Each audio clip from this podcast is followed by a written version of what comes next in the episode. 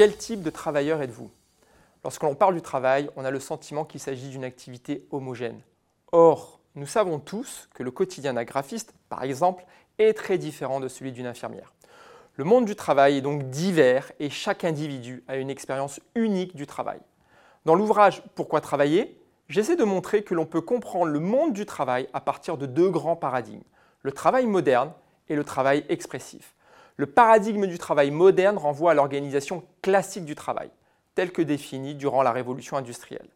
Le travail est ici avant tout une activité économique séparée dans l'espace et dans le temps de la vie privée. Dans ce paradigme, l'argent et le temps sont au cœur de la relation de travail, car on y échange principalement du temps de travail contre un salaire. C'est encore aujourd'hui le paradigme dominant, notamment pour les salariés travaillant dans les PME, les grandes entreprises et les administrations.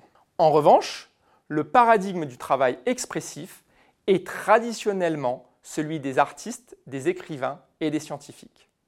Le travail est ici avant tout une activité qui permet la création d'œuvres et l'expression de soi, même si bien sûr la dimension économique reste souvent importante. Dans le paradigme du travail expressif, le développement personnel est prioritaire, tandis que la réussite s'apprécie au regard de la qualité et du succès des réalisations, ainsi que de la réputation d'un individu.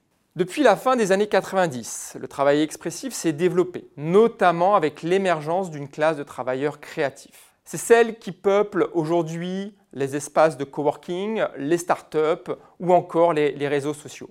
Ce sont les graphistes, les designers, les influenceurs, certains codeurs et ingénieurs les plus innovants. Or, on observe que les aspirations qui étaient propres à cette classe de travailleurs créatifs se diffusent plus largement dans le monde du travail.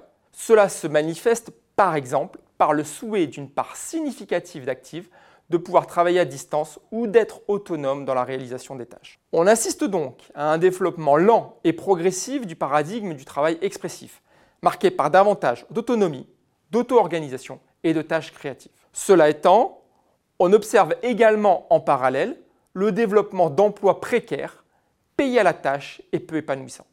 Ce sont les travailleurs du clic, par exemple, mais aussi certains livreurs et chauffeurs. Ainsi, à côté du développement du travail expressif, il y a également une tendance à la précarisation de certains emplois qui montre que le paradigme du travail moderne, celui issu de l'économie industrielle, a malheureusement encore de beaux jours devant lui.